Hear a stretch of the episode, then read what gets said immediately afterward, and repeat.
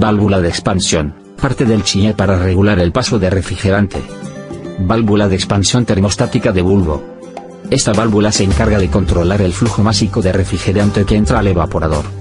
El objetivo es asegurar un buen rendimiento de la instalación. La válvula cuida los compresores de la llegada de refrigerante en estado de líquido.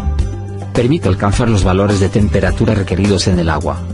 Posee un bulbo que se coloca a la salida del evaporador, dentro del cual hay un fluido que según la temperatura transmite un valor de presión a la válvula.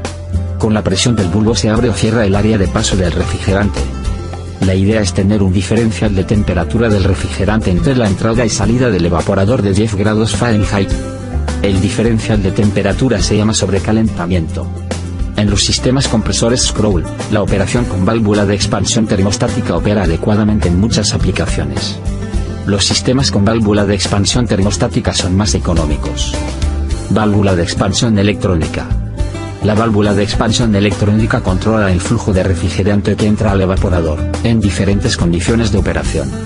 La válvula de expansión electrónica es menos dependiente del tipo de refrigerante que se use. Es muy dependiente de los sensores y muy exacta. La regulación de la válvula electrónica se realiza con el movimiento de un orificio, según la información suministrada al controlador por los sensores. Se logra aumentar o disminuir el área que el flujo de refrigerante necesita para cruzar. Para esta regulación el microprocesador controla la válvula por impulsos de voltaje. El orificio es colocado por un motor paso a paso a través de aproximadamente 3600 pasos. La estrategia de control verifica las condiciones según la programación del equipo aproximadamente cada 3 segundos. La idea es mantener mantiene un recalentamiento de refrigerante según el set point suministrado por el usuario. Los sistemas con compresores tornillo requieren la operación con la válvula electrónica. Evaporador, es la parte del chillar destinada al enfriamiento del agua. Intercambiadores de doble tubo. Este es el equipo más sencillo de intercambio térmico y se usa para procesos básicos. Se forma con dos tubos concéntricos, un fluido circula por el tubo interior, y el otro por el espacio formado entre los dos tubos. El caudal del fluido a enfriar suele ser muy bajo.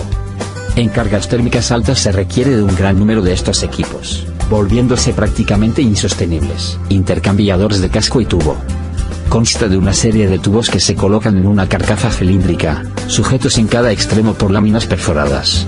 Pueden ser de expansión seca o inundados, consta de un tanque de acero con una determinada cantidad de líquido por donde circula el refrigerante, y por fuera el líquido.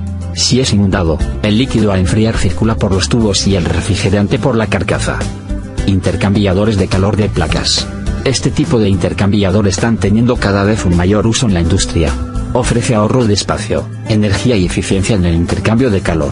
Los fluidos circulan por separado a través de placas de acero u otro material. Se realiza el intercambio térmico por medio de la superficie de estas las placas. Las placas pueden estar soldadas, semisoldadas o simplemente ajustadas a través de empaques. Y se usa en aplicaciones con altos niveles de limpieza sanitaria, como pasteurización de leche entre otros. Evaporador tipo tanque. El evaporador tipo tanque consiste en un intercambiador de calor de tubo desnudo, instalado dentro de un depósito que contiene el líquido a enfriar. El líquido que se va a enfriar corre a través del serpentín movido por un agitador motorizado. Este enfriador se utiliza en aquellos casos en que la limpieza no sea una variable importante. Se utiliza en aplicaciones de grandes y frecuentes fluctuaciones de la carga térmica. Y se usa cuando el líquido entra en el enfriador a temperaturas relativamente altas.